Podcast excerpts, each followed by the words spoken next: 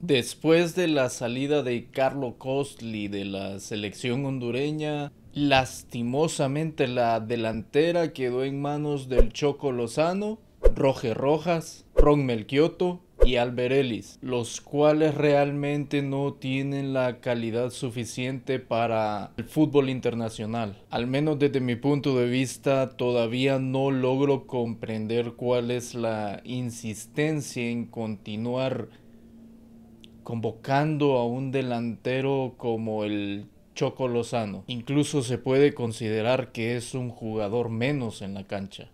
Nunca ha logrado destacar en ningún equipo y tampoco en la selección. Espero que el encuentro amistoso frente al Salvador haya servido de confirmación para que este jugador nunca más vuelva a ser convocado. Como decimos aquí en Honduras, es una torta. En cuanto a la defensa, una vez que la Muma se retiró, no existió ningún jugador hondureño que pudo reemplazarlo.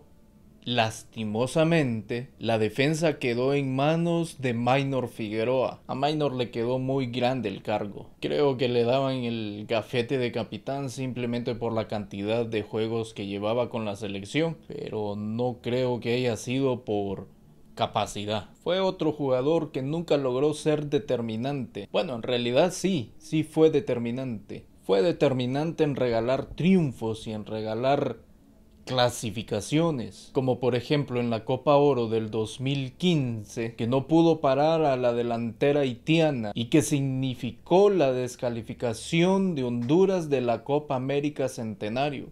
También fue fundamental en la goleada que Guayana Francesa le propinó a Honduras en el repechaje para la Copa Oro. Perdimos 3 a 1 y obviamente también fue fundamental, una pieza fundamental para la remontada de Panamá frente a Honduras en San Pedro Sula. Así que sí fue alguien determinante.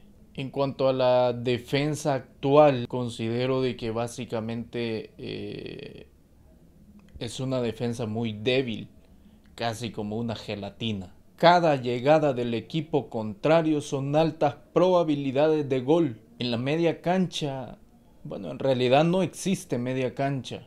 Los volantes de la selección hondureña se ven forzados a sumarse a la defensa para meter todo el autobús en la portería hondureña. No hay ningún jugador talentoso, no hay alguien que se pueda decir que es la aduana o el abastecedor de la selección hondureña. En cuanto a la portería, realmente hay que ir buscando el reemplazo de Buba López. Mengíbar podría ser una opción y también ya está Ruller que ya es nacionalizado hondureño.